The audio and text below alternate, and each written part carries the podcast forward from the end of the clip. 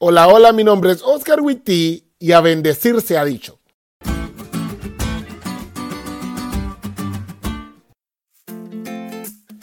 Tal es el dirigente, tal es el pueblo.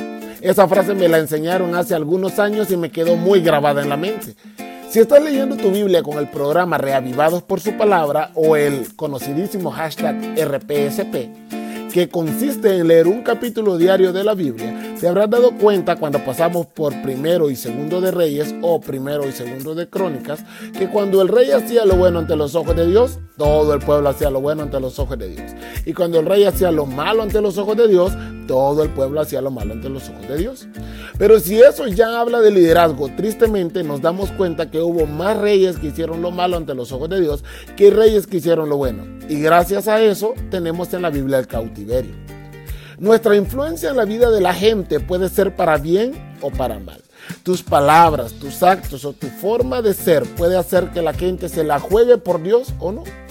Y si te preguntas cómo es que podés ser una influencia buena para los que te rodean, cómo podés cambiar para que la gente quiera ser como vos, porque vos sos como Jesús, bueno, la lección nos dio la pauta.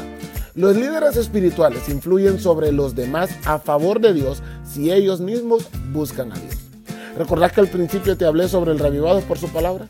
No podés influir cristianamente sobre los que te rodean si no pasas tiempo con Dios leyendo la Biblia. Si solo te conformas a este audio, pero no estudias la lección, ese también es un problema.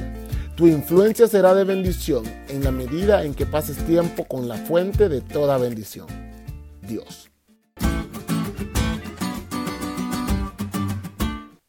¿Te diste cuenta de lo cool que estuvo la lección? No te olvides de leerla y compartir este podcast con todos tus amigos. Es todo por hoy, pero mañana tendremos otra oportunidad de estudiar juntos.